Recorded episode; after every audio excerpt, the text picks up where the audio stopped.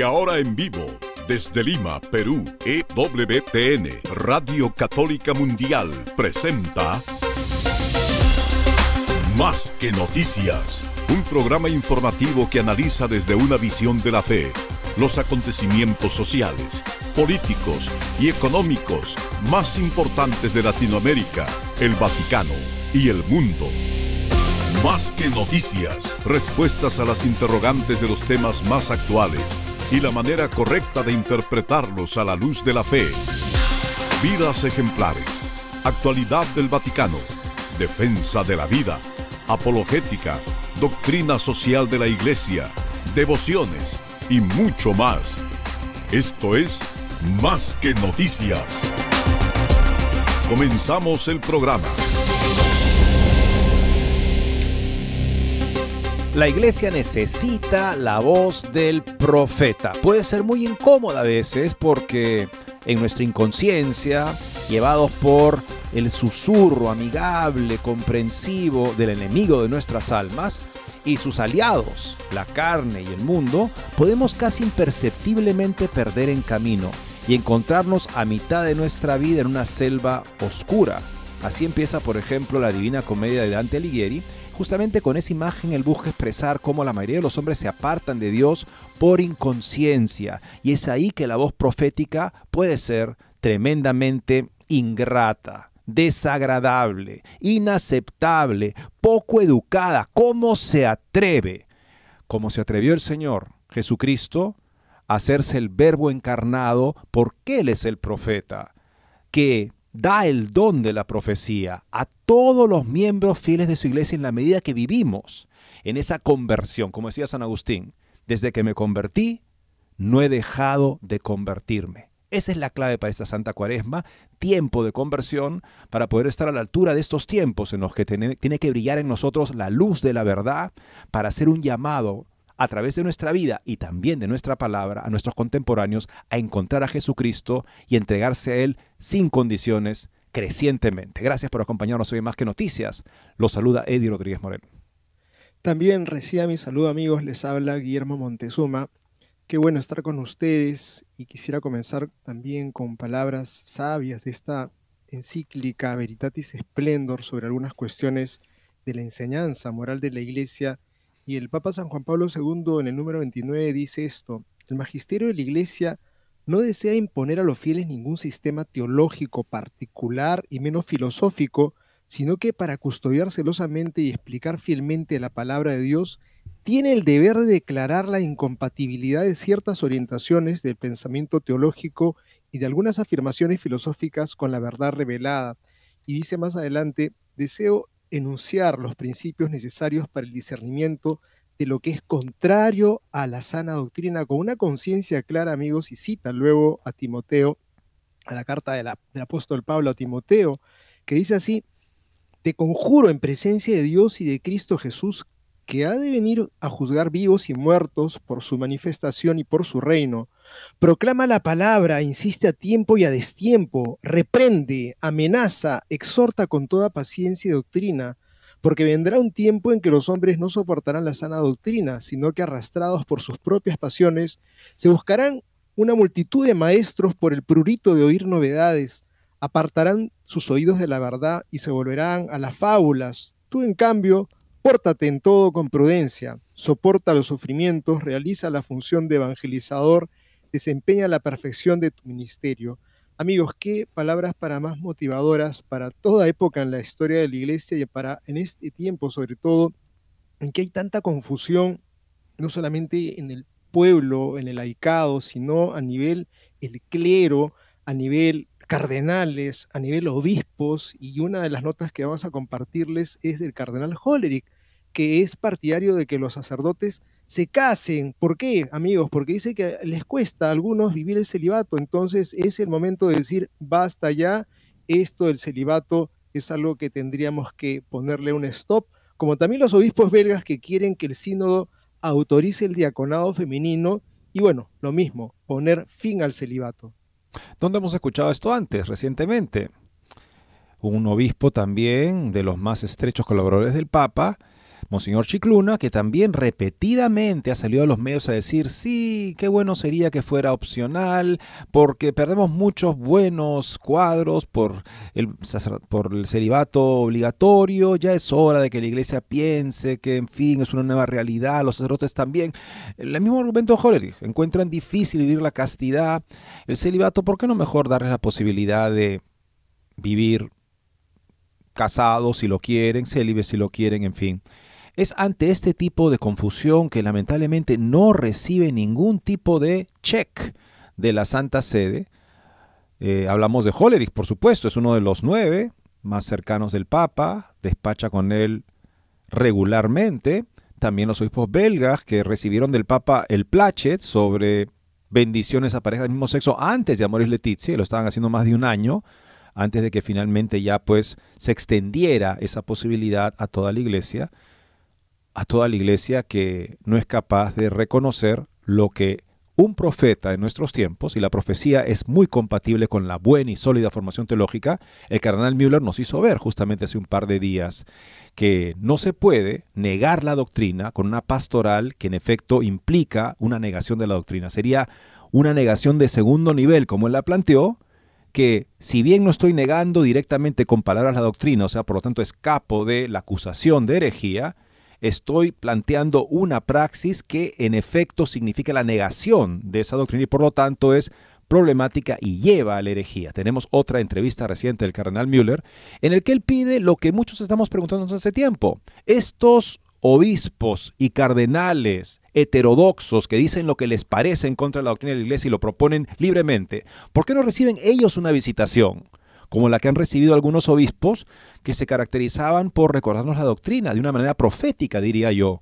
¿Por qué estos heterodoxos no son visitados por el Vaticano? ¿Es que acaso los considera un aliado en su programa de reforma de la iglesia? Veremos lo que dice el cardenal Müller. Y tenemos una nota, amigos, que quizá algunos recuerden Krakatoa, al este de la isla de Java, pues muy cerca de esta zona, de esta nación, de este pueblo que hizo tanto furor con esa película, la isla indonesia de Flores, tenemos que darles un dato frente a aquellos que dicen, miren, no hay vocaciones, tenemos que ver de dónde ponemos, no importa que venga lo que venga, tenemos que ordenar lo que haya y finalmente no ordenan a nadie, porque en verdad el ejemplo que dan estos sacerdotes, la mediocridad en la cual se encuentran, el relativismo, el manga ancha, el dejar pasar lo que sea, el tener una vida frívola, finalmente hace que la gente diga, ¿para qué voy a entrar a un seminario? ¿Para qué? Si voy a encontrar algo que es lo que puedo encontrar en el mundo. Y no hay vocaciones, pero fíjense ustedes aquí una sorpresa.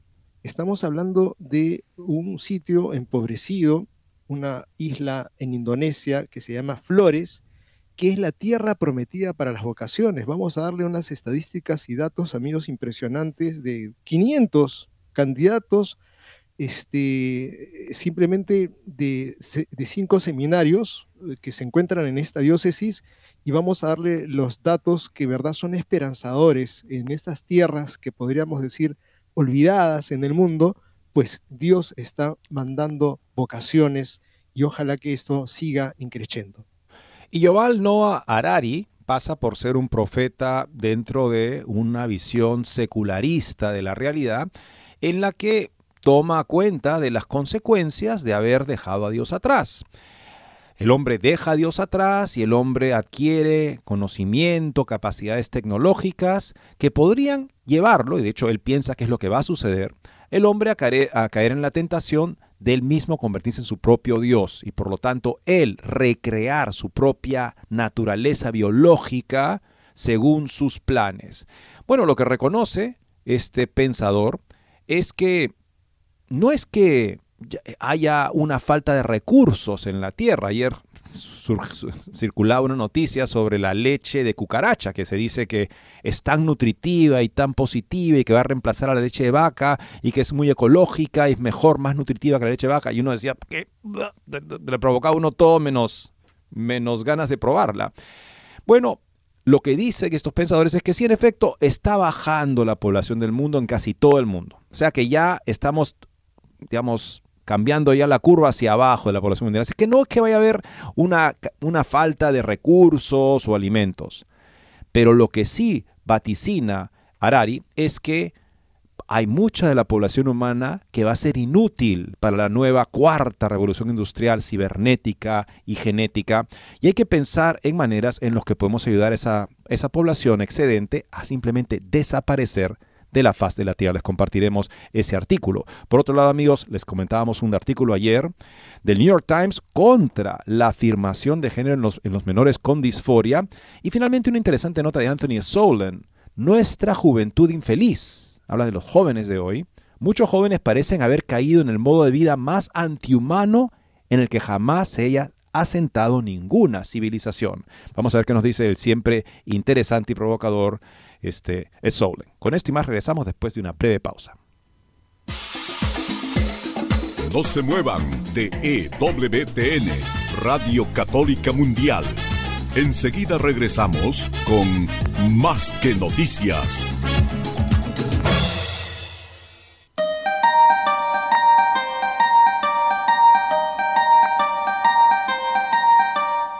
No olvides seguirnos en Facebook como Más que Noticias EWTN. Allí podrás encontrar las noticias que tratamos día a día en el programa. Además, pueden escribirnos con sus comentarios o sugerencias.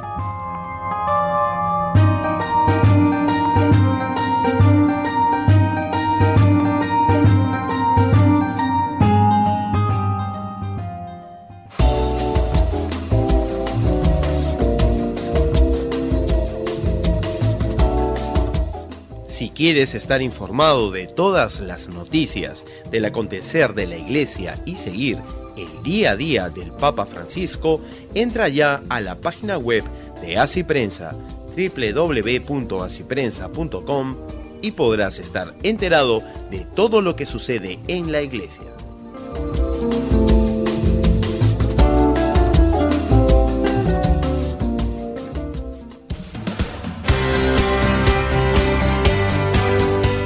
Ya regresamos en EWTN, Radio Católica Mundial, con su programa Más que Noticias. La cura es peor que la enfermedad. Hay un dicho de la sabiduría popular que se aplica perfectamente a la situación de Alemania. Ellos alegan que por el mal manejo, por los encubrimientos, por la tolerancia de abusos sexuales en la iglesia, es necesario reinventar la iglesia de una manera más afín a cómo piensa y vive el mundo hoy en día, porque la iglesia tiene que hacerse un lugar en una sociedad secularizada que ya no le da importancia a Dios. Y para hacer eso, pues tendríamos que replantear nuestra moral de modo que no sea una imposición, sino que sea simplemente algo que tenemos que decir o incluso podemos ignorar fácilmente y no hay por qué estarlo recordando todo el tiempo porque la gente vive como si esa moral no fuera verdadera y de la mano de que viven como si Dios no existiera.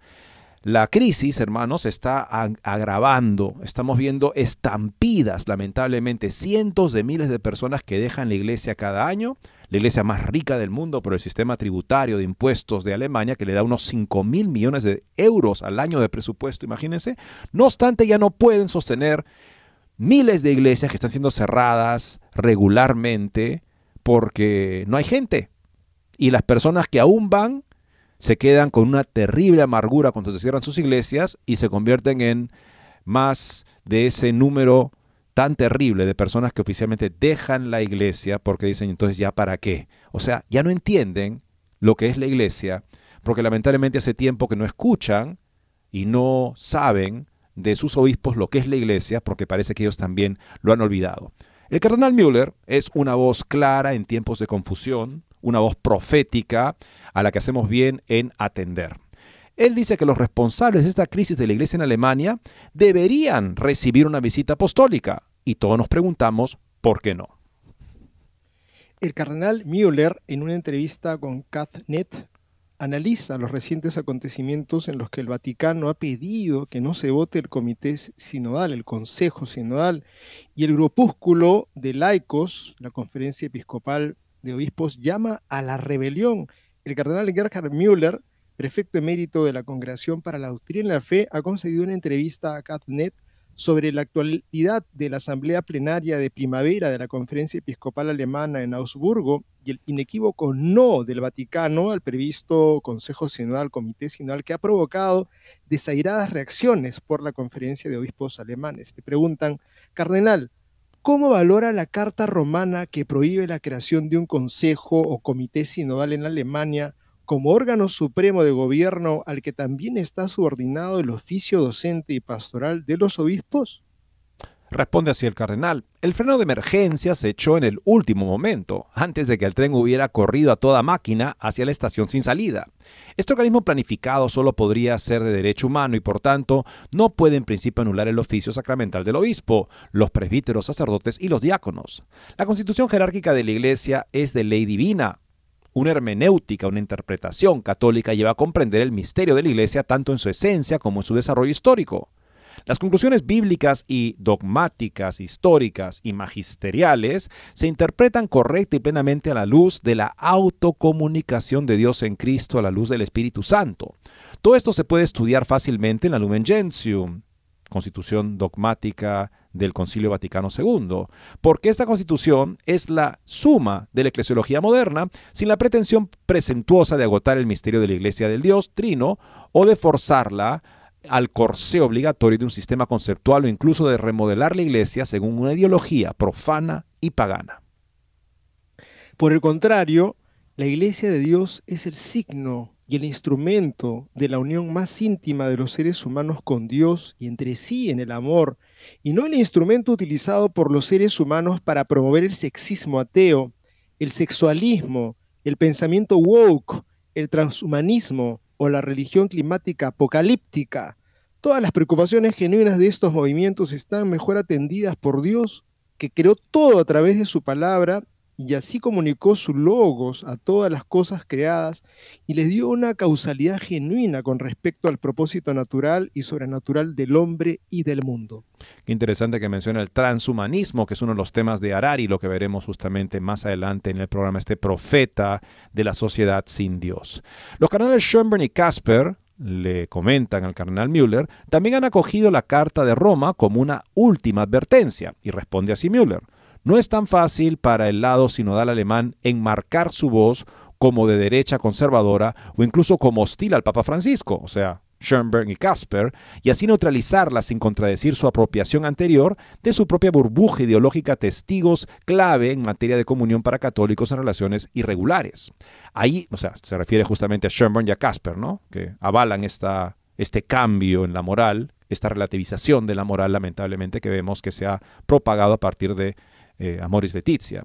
Ahí donde se abandona la unidad con el sucesor de Pedro en la doctrina revelada de la fe y la moral, y la constitución sacramental de la Iglesia en la sucesión apostólica de los obispos, se cruza la línea roja hacia el cisma y la herejía. Aquí lo plantea muy bien Müller. La unidad con el sucesor de Pedro en la doctrina revelada de la fe y la moral y la constitución sacramental de la Iglesia. Ahí está nuestra unidad con él. El Papa tiene como labor confirmarnos en la doctrina revelada de la fe y la moral y la constitución sacramental de la Iglesia. Siempre estaremos en comunión con el Papa en ese punto. Si el Papa se manifestara de una manera que discrepa de alguna manera con esa doctrina revelada de fe y moral o la constitución sagrada de la Iglesia, sacramental de la Iglesia, en ese caso, pues obviamente cesa la obligación de estar en comunión con él. Esto lo explica Santo Tomás de Aquino muy bien y el cardenal Müller lo ha explicado una y otra vez como gran teólogo que es. Todos estamos sujetos a la palabra de Dios. Tiene el primado en la iglesia y de ahí brota toda nuestra comunión, como bien indica Müller. Y es justamente lo que Roma ha recordado, la constitución sacramental de la iglesia. Se lo ha recordado a los obispos alemanes y por lo tanto, si es que ellos se fueran a separar de Roma, cruzando, contradiciendo esa constitución sacramental que el Papa está recordando, en ese caso van camino al cisma y la herejía. Aquí ya no se trata, continúa Müller, de superar malentendidos mediante el diálogo, sino de poner fin al abuso del oficio episcopal, porque la conferencia episcopal alemana no tiene autoridad para apartar a sus dioses de la unidad con el Papa y la Iglesia Católica. Es lo que están haciendo. Toman decisiones que están apartando a la Iglesia en Alemania de la comunión con el Papa, la legítima y necesaria comunión con el Papa. En ese caso, hay que reconocer que no tienen autoridad para tomar esas medidas abusivas. Le preguntan a Müller, ¿qué hay que hacer? Y responde así, Los responsables de esta mayor crisis de la Iglesia Católica en Alemania, provocada por el hombre desde la Reforma Protestante y la secularización, deberían enfrentarse a una visita apostólica. Todos ellos deben aprender que la Iglesia de Jesucristo solo puede entenderse con categorías teológicas.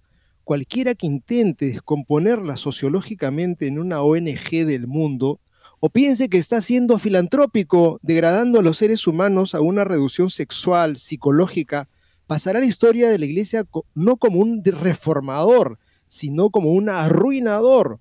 Los apóstoles y por tanto los obispos fueron enviados por Cristo al mundo para proclamar el Evangelio a todos los hombres. Esta es su tarea común y su camino sinodal. El comportamiento como príncipes de la iglesia y en su versión moderna como funcionarios de la iglesia fue siempre el pecado más grave contra la credibilidad de su testimonio de Cristo, Salvador del mundo entero y no solo de sus aspectos parciales como el clima. Los obispos y sacerdotes, como ministros de la palabra de Dios, proclamadores del Evangelio, son designados por el Espíritu Santo como pastores de la Iglesia de Dios, la cual adquirió mediante la sangre de su Hijo, Hechos 20-28, la secularización de la Iglesia fue siempre en detrimento de ella, el anuncio del Evangelio fue y es siempre su felicidad y la salvación del mundo. Hay aspectos secundarios, evidentemente, eh, de estilo, en cómo se llevan adelante funciones en la iglesia. Y si eso acaba predominando, de manera que el aspecto del funcionario, el aspecto del príncipe acaba siendo principal al Evangelio, ahí, como dice Müller, caemos en crisis de la iglesia. Es lo que está pasando en Alemania, donde el tema del funcionario que facilita procesos de participación y consensos que hacen finalmente que la doctrina que debería ser el fundamento de todo lo que se hace en la iglesia acabe siendo algo secundario y por lo tanto despreciable y por lo tanto algunos de ellos lo vean incluso como una traba a sacar del camino hacia la nueva iglesia. Así parece pensar el cardenal Hollerich, relator general del sínodo y uno de los miembros del C9, Consejo de Cardenales que despacha regularmente con el Papa. El controvertido cardenal Hollerich, tomamos esta nota de Info Vaticana, estrecho colaborador del Papa, ha concedido una entrevista a un medio luxemburgués. Preguntado por la bendición a parejas homosexuales, el cardenal Jean-Claude Hollerich ha afirmado que él está en la misma línea que el Papa. Nos negaríamos a bendecir una pareja homosexual porque son pecadores y bendeciríamos a un empresario que va a invertir contra la humanidad. Es hipócrita. Nuevamente, cardenal Hollerich, Usted está comparando manzanas y naranjas, como si fueran la misma cosa. Estamos hablando de bendecir una unión con elementos gravemente pecaminosos y lo que implica eso de contradicción a la doctrina católica de que no se puede bendecir el pecado, como nos recordaba el cardenal Müller, muy diferente a una persona que viene y pide una bendición. Si esa persona es un notorio pecador público que explota a su gente, en ese caso tampoco debe ser bendecido, como no debería ser bendecido el señor Joe Biden, a pesar de que el cardenal Gregory le permite acceso a la comunión regularmente en una iglesia de jesuitas, lamentablemente, en Washington, muy conocida también por ser muy abierta. ¿Abierta a qué? ¿A que se condene el pobre señor Biden en nombre de que hay que llevarnos bien con el Estado y por lo tanto le seguimos dando la comunión? Pase lo que le pase eternamente, es ahí que vemos justamente como estos aspectos secundarios políticos lamentablemente para una parte de, la iglesia, de los eclesiásticos, adquiere una importancia principal y subordina la doctrina, y no solo eso, sino la ley suprema de la iglesia, que es la salvación de las almas. El purpurado luxemburgués y miembro del Consejo de Cardenales asegura que el Papa se considera un pecador, y yo también, así lo dice, al Papa no le gusta condenar los pecados de los demás sin mirar los propios, y añade, ¿por qué preocuparse solo por la moralidad que está por debajo del cinturón? señala el cardenal. Guillermo, Guillermo permíteme. O sea, ¿quién se preocupa solo por la moral que está debajo del cinturón? En la iglesia no sé. O sea, ¿es lo único que nos interesa en la iglesia? Ah, pero entonces si es que uno empieza a relativizar la moral de debajo del cinturón, como dice despectivamente Carnal Holrich. Entonces, ¿habría que quedarse callado? ¿O es que por el hecho de que eso está entrando en confusión, hay que, hay que, hay que expresarse? ¿Eso quiere decir que lo demás no nos importa? Nuevamente, Estas son falacias lógicas elementales. Una persona que toma una clase de lógica sabe que el hombre de paja significa que no tienes un argumento sólido.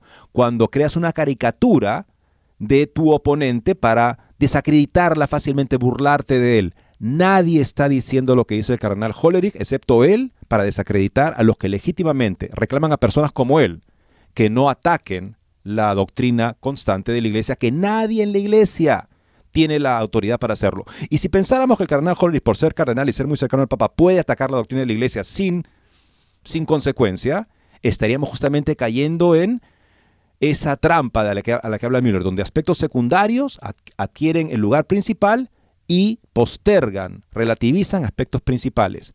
Eso es la inversión.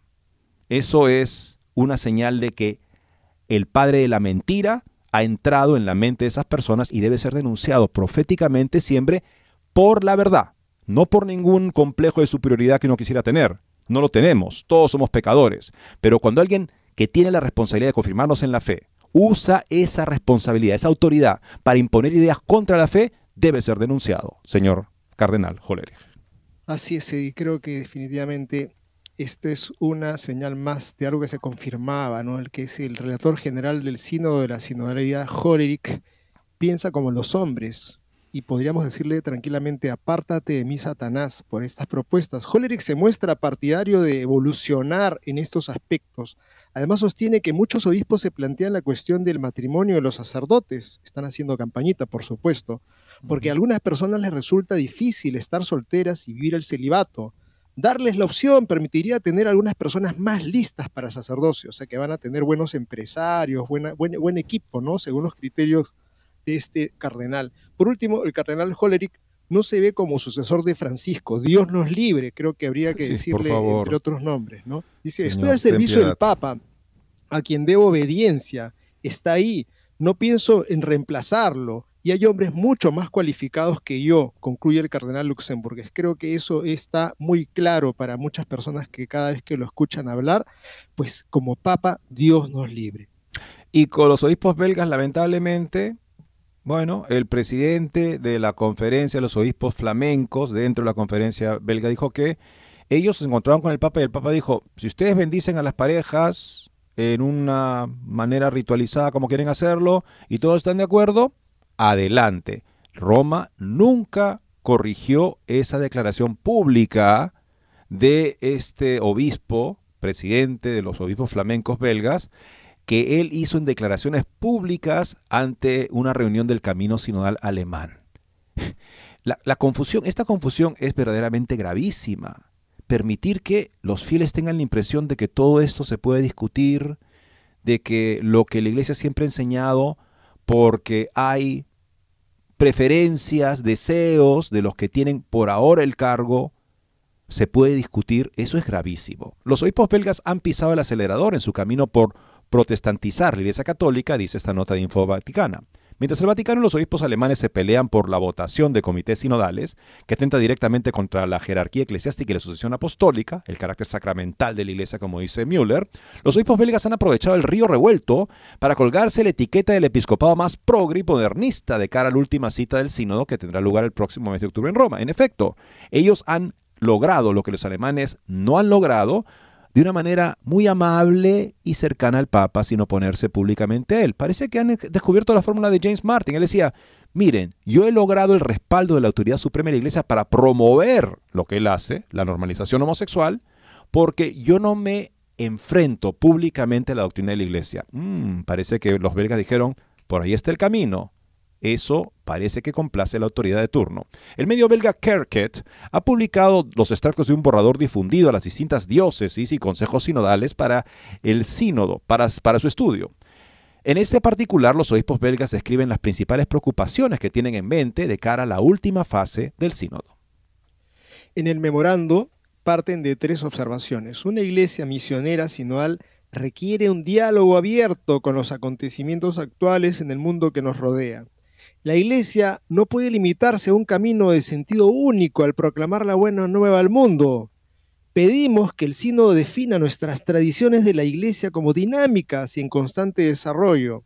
Y pedimos estímulo para dar forma concreta a la descentralización de ciertas decisiones en la Iglesia. permitiéndonos trabajar juntos, en unidad, hay que reírse aquí, con una diversidad más legítima. Pedimos una concreción de la rendición de cuentas de los obispos en una iglesia sinodal. Los obispos belgas llaman a reflexionar sobre el lugar de la mujer en la iglesia. Pedimos luz verde para tomar ciertas medidas por conferencia episcopal o conferencia episcopal continental, por lo tanto, otorgar una mayor responsabilidad pastoral a las mujeres y la ordenación de mujeres como diaconisas. No tiene por qué ser universalmente obligatoria o prohibida. La fragmentación de la iglesia, donde de un lado del río algo está bien, del otro lado del río algo está mal esa es la Iglesia Católica. ¿Y dónde está el que salvaguarda la unidad de la Iglesia en fe y en, doctrina y en constitución sacramental? Están pidiendo lo mismo que los alemanes, lo piden en este artículo, y parecer a los belgas sí se les puede permitir porque son muy amables al hacerlo? Durante mucho tiempo, continúa el documento, ha habido fuertes dudas sobre la obligación del celibato para los sacerdotes y diáconos que enviudan, escriben los obispos belgas. Sienten la necesidad de redescubrir el carácter simbólico sacramental del ministerio ordenado. Se dice que la relación entre la ordenación y la responsabilidad última requiere una nueva clarificación.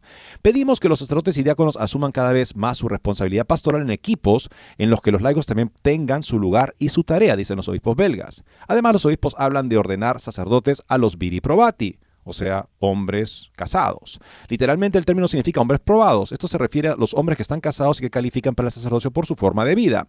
Con todo ello, el borrador de la nota será sometido a discusión en grupos de discusión y consejos de las distintas diócesis. El borrador final será entregado a la Secretaría del Sínodo de los Obispos en Roma. Además, el Comité Teológico de la Conferencia Episcopal Belga discutirá en profundidad los temas antes mencionados relacionados con el tratamiento de la tradición, más dinámica, dicen, en constante progreso, y las cuestiones sobre los oficios y ministerios de la Iglesia.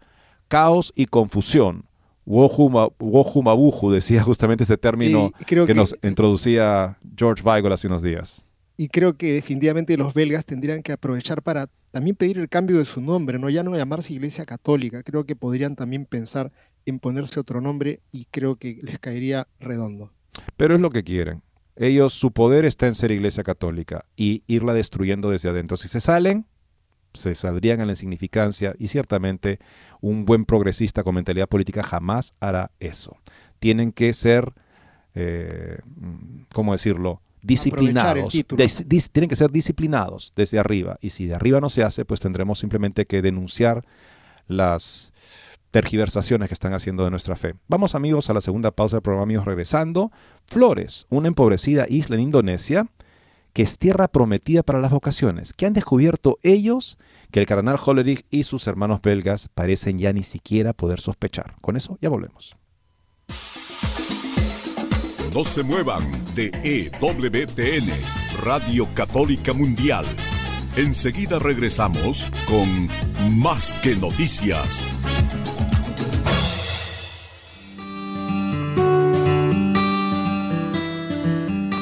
En la página web de EWTN podrás encontrar los programas de EWTN Radio y Televisión. Solo tienes que descargar los podcasts y así encontrarás tus programas preferidos. Recuerda en www.ewtn.com.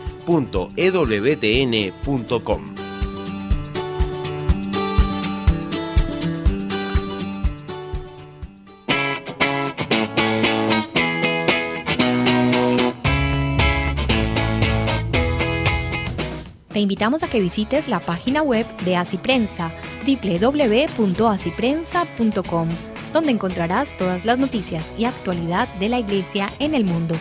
No lo olvides, www.asiprensa.com.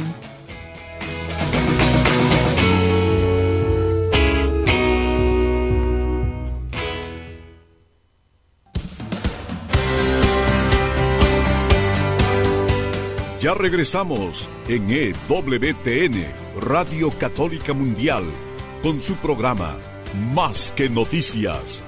Para comunicarse en vivo con Más que Noticias, nos pueden llamar desde Estados Unidos al teléfono gratuito 1-866-398-6377 y desde cualquier parte del mundo al 205-271-2976.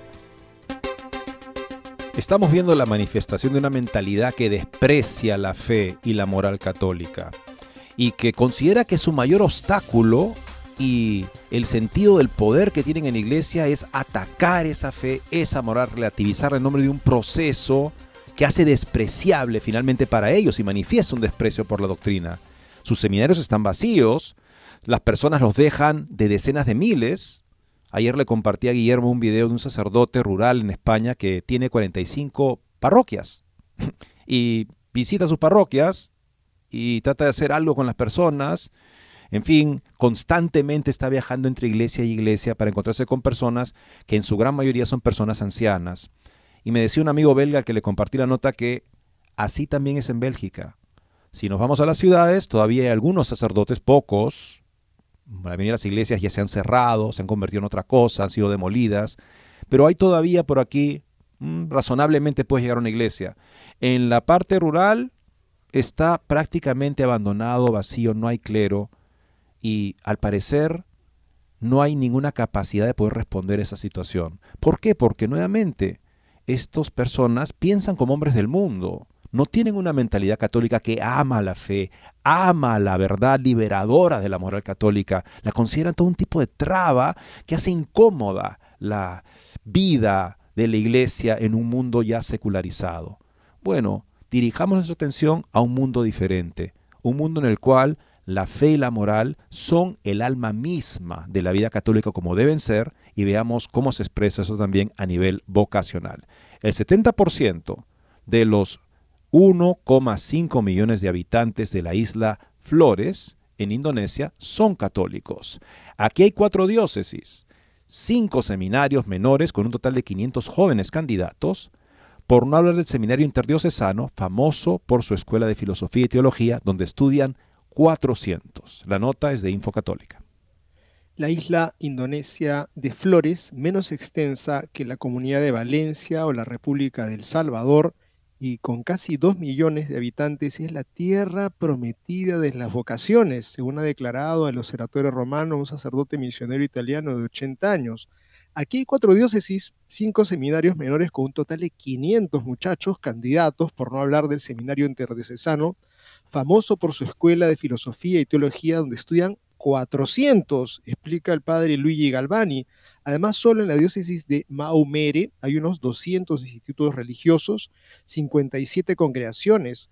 En Maumere, la Sociedad del Verbo Divino dijo, tiene el seminario más grande del mundo, descrito como el Pequeño Vaticano, donde estudian 1.300 alumnos de diferentes institutos religiosos. El Observatorio Romano informó que, de que Flores es el lugar más pobre de la nación y que el 70% de los 1,5 millones de habitantes de la isla son católicos, mientras que Indonesia en su conjunto es musulmana en un 85%. La mayoría de los católicos, según el padre Galvani, son agricultores, pescadores que son sensibles a la aceptación del Evangelio y al compromiso religioso hasta tal punto que la promoción vocacional es muy fácil, lo que da lugar a cientos de ordenaciones en la isla cada año. Citando una reciente petición de los empleados de un banco musulmán para que bendijera su banco, el padre Galvani habló también de la armonía interreligiosa en la isla. Amigos, esto es para alabar a Dios, para bendecirlo, para rogar que estos muchachos estén firmemente anclados en Cristo, que tengan un profundo amor a la iglesia, a nuestra madre, y, creo que no hay que perder las esperanzas. Cuando vemos el desastre de lo que es Alemania, de lo que es el viejo mundo y lo que ocurre también en esta parte de nuestro continente, los que hablamos esta lengua, y vemos tantas, tanta desorientación y tanta confusión, pues no perdamos las esperanzas hay lugares donde florece la fe y es como un volcán, como Krakatoa al este de Java, la isla de Flores, recuerden bien, en Indonesia. Alabemos al Señor por esta noticia. En la cita que referías, Guillermo, al inicio del programa de Veritatis Splendor, cuando la Iglesia dice que tiene que oponerse a ciertas ideas filosóficas y teológicas, es porque tienen consecuencias devastadoras, como las que vemos en Bélgica, las que vemos en Alemania, en Luxemburgo, el cardenal Hollerich también, su manera de pensar tan en fin, fría con respecto a la verdad católica, tan, en fin, al parecer este aficionado por cambiar la iglesia. pero qué iglesia? ¿Qué iglesia sí? Están, están este, minando lo que poco que queda de esa iglesia. ¿Por qué? Porque esas ideas que Veritatis Splendor combate, hace tiempo que entraron en seminarios y entraron en la mente y el corazón de los que ahora son obispos y cardenales expresando esas ideas. Por eso es tan importante y oremos para que esta, esta maravilla de cientos de ordenaciones cada año, imagínense en esta isla de 1,5 millones de personas, ¿cómo quisiéramos tener algo así en Latinoamérica, no amigos? ¿Qué nos falta? Pero esto puede perderse, porque esto teníamos también muchos países antes de la crisis postconciliar, había muchísimas vocaciones y luego como que se perdieron, porque entraron ideas que deben ser combatidas y denunciadas. La vida de la iglesia, desde que se encarna el verbo encarnado, es una vida donde la verdad encuentra resistencia y esa verdad debe ser defendida, debe ser presentada a tiempo y a destiempo, como también decía muy bien esa cita a la que referiste, Guillermo, porque llegará el momento en que las personas no quieran escuchar esa verdad y no la quieren escuchar justamente porque les han sembrado las semillas de la infidelidad en el corazón.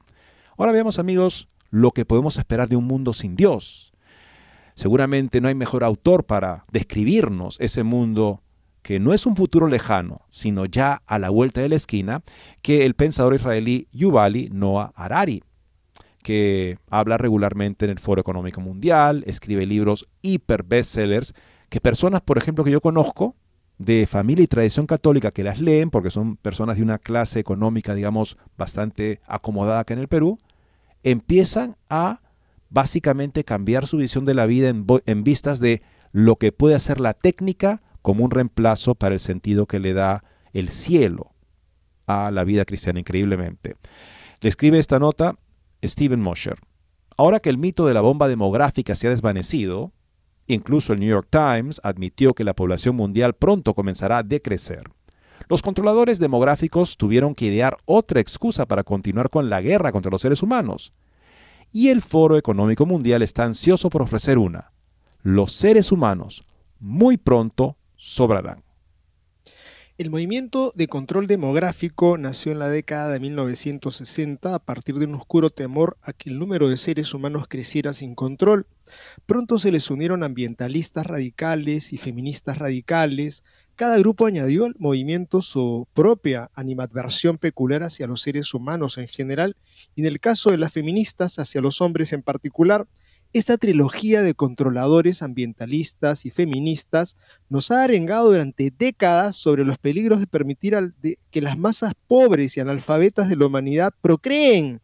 Hicieron propaganda sin cesar de la idea de poner un límite al número de seres humanos trabajando hacia lo que llaman crecimiento poblacional cero.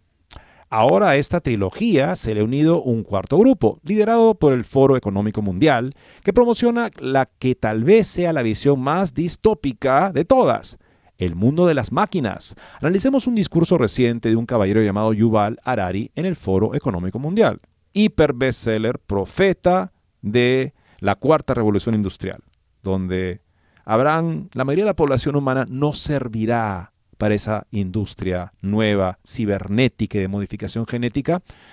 Y eso es un problema que hay que tomar medidas para solucionar a la brevedad. Dice así, ahora avancemos rápidamente hacia el siglo XXI, cuando simplemente no necesitamos a la gran mayoría de la población, porque el futuro pasa por desarrollar tecnologías cada vez más sofisticadas, como la inteligencia artificial y la bioingeniería, la mayoría de la gente no aporta nada a esto, excepto quizás por sus datos. Y cualquier cosa que la gente siga haciendo y que sea útil, estas tecnologías las harán cada vez más innecesarias a estas personas y harán posible reemplazar a las personas, sentencia Harari en una reunión del Foro Económico Mundial reciente. En otras palabras, Harari imagina un futuro en el que la gran mayoría de las personas sean reemplazadas por máquinas inteligentes un futuro en el que los seres humanos se vuelvan sobrantes, es decir, anticuados, innecesarios e inútiles. O como dijo en otra ocasión, ahora estamos siendo testigos de la creación de una nueva clase masiva de gente inútil. A medida que las computadoras mejoran cada vez más en más campos, existe una clara posibilidad de que las computadoras no superen en la mayoría de las tareas y hagan que los humanos sean superfluos y entonces la gran pregunta política y económica del siglo XXI será, ¿para qué necesitamos a los humanos? O al menos, ¿para qué necesitamos tantos humanos? Quizás usted, escribe Mosher, quisiera aplicarle su propia medicina al señor Harari y descartarlo por ser simplemente otro futurista marginal que se dedica a sueños de fantasía, pero no lo es. Es el principal asesor ideológico de Klaus Schwab, director del Foro Económico Mundial. ¿Qué deberían hacer los globalistas con la gran mayoría de la población, entre comillas, que, entre comillas, no contribuye a los avances tecnológicos y a quienes ya no necesitan para administrar sus empresas? Harari es demasiado inteligente para imitar a Ebenezer Scrooge, el personaje de Charles Dickens en Cuento de Navidad, quien dijo de los pobres, si prefieren morir, será mejor que lo hagan y reduzcan el excedente de la población. Pero la, la implicación es clara. Desde el punto de vista de personas como Harari y Schwab, y de la élite globalista en general, los seres humanos son simplemente máquinas de carne y hueso, y a sus ojos no tenemos ningún valor aparte de nuestra utilidad y si tiene sentido económico reemplazarnos con máquinas reales, entonces las máquinas de carne y hueso excedentes tenemos que desaparecer. La idea de que casi toda la humanidad está o pronto estará obsoleta ha revitalizado el movimiento de control demográfico. Antiguos programas de control como la política de un solo hijo de China solo estimularon su apetito en opinión de los controladores demográficos de mayor importancia, nuestras cifras demográficas actuales deberían reducirse a aproximadamente mil millones de seres humanos en el mundo. Pero la opción Harari les abre una perspectiva aún más interesante. La inteligencia artificial y la robótica permitirán reducir aún más esta cifra. Su visión distópica imagina un mundo de máquinas inteligentes, empeñosos sirvientes de unos pocos millones o tal vez solo unos pocos cientos de miles de seres humanos que debido a que contribuyen a los avances tecnológicos son considerados dignos de habitar el planeta Tierra. Es un misterio imaginarse por qué esta, por qué esta perspectiva resultaría atractiva para alguien. Nuestras élites globalistas temen y odian tanto a sus semejantes que preferirían pasar sus días interactuando con máquinas semisensibles. ¿Quién elegiría voluntariamente vivir en un aislado esplendor y estar solamente rodeado de máquinas serviles? Serviles, es decir, hasta que las máquinas se vuelven lo suficientemente inteligentes como para darse cuenta de que realmente no necesitan en absoluto estas formas de vida primitivas basadas en carbono estos seres inútiles que comen, y simplemente decidan erradicarlas del planeta como se erradicaría una plaga de cucarachas. Qué interesante verlo simplemente para entender que esto no es, dirá, ah, qué, qué locura.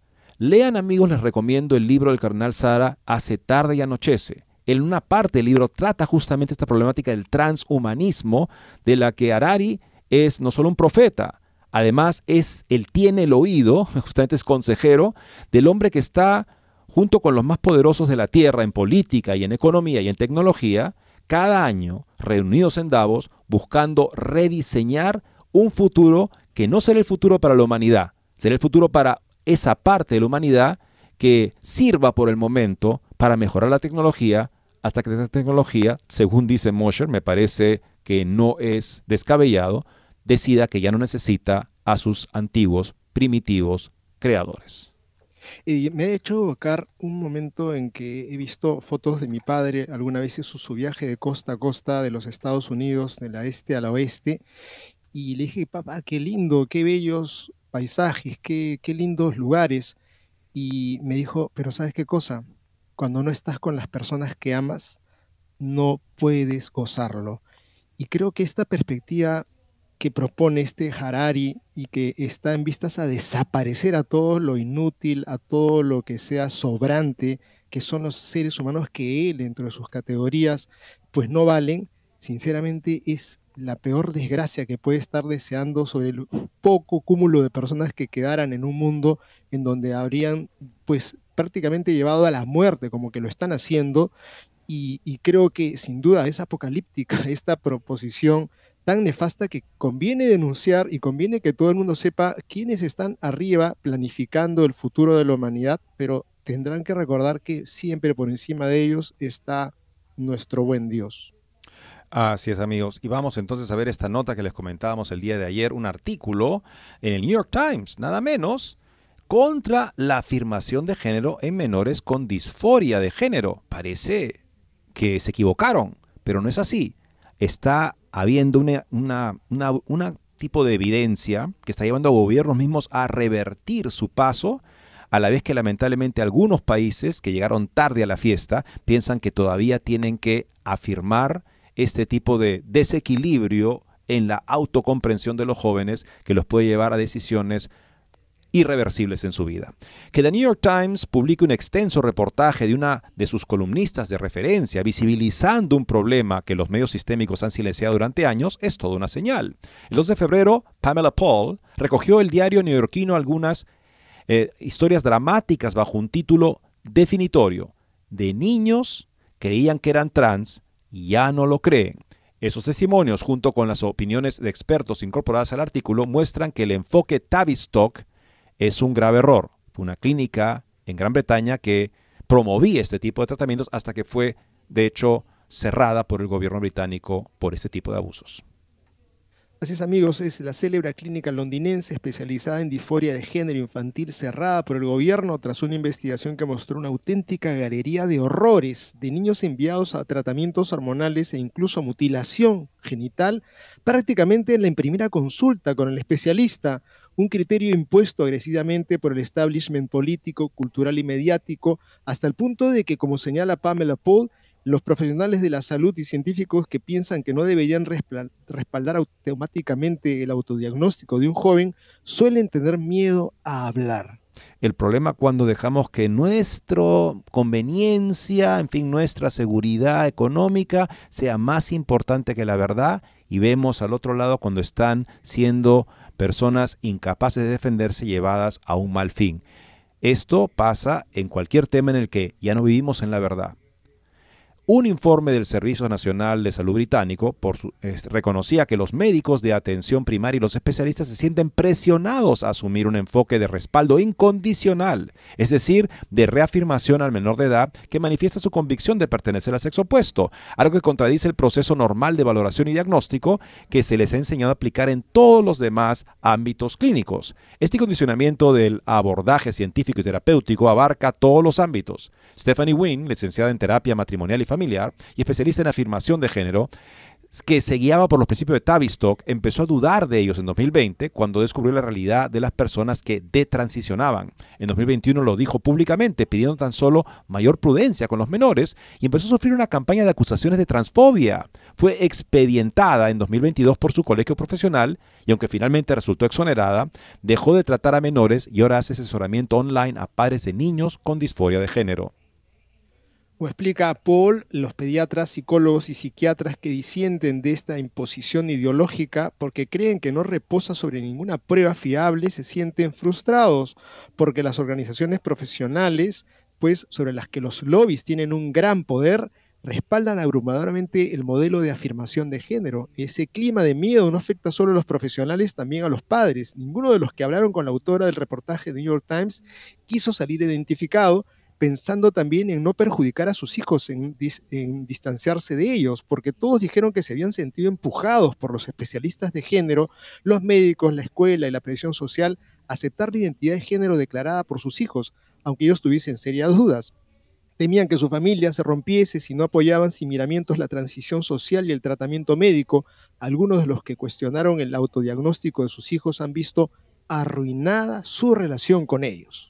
Estos padres confiesan a Pamela que sus hijos fueron introducidos en el ámbito transgénero por influencers en YouTube o TikTok o en la escuela primaria, mediante programas adaptados a los niños facilitados por organizaciones de derechos trans. ¿Qué experimento con este tipo de resultados terribles que incluso una de las columnistas regulares del New York Times, no es que fue una invitada especial, ha tomado conciencia, ha querido denunciar lo que ya muchos consideran en base a la evidencia que no se puede seguir haciendo con los jóvenes, si bien todavía persiste esa, ese miedo que hace que algunos padres simplemente cooperen con este maltrato, este abuso institucionalizado de sus hijos en nombre de no crear problemas para la familia y no verse perseguido por las autoridades. Qué bueno que el New York Times publique un artículo así. Compartamos esta nota publicada por Religión en Libertad con el título Duro artículo en el New York Times contra la afirmación de género de los menores con disforia. Amigos, llegamos al final del programa. Hoy día jueves eucarístico. Vayamos al encuentro de Jesucristo presente en el Santísimo Sacramento del altar para orar por el Papa, por la Iglesia, para darle gracias también por las vocaciones en estos lugares recónditos, como hemos mencionado en Indonesia. Muchas gracias y Dios mediante estaremos con ustedes mañana.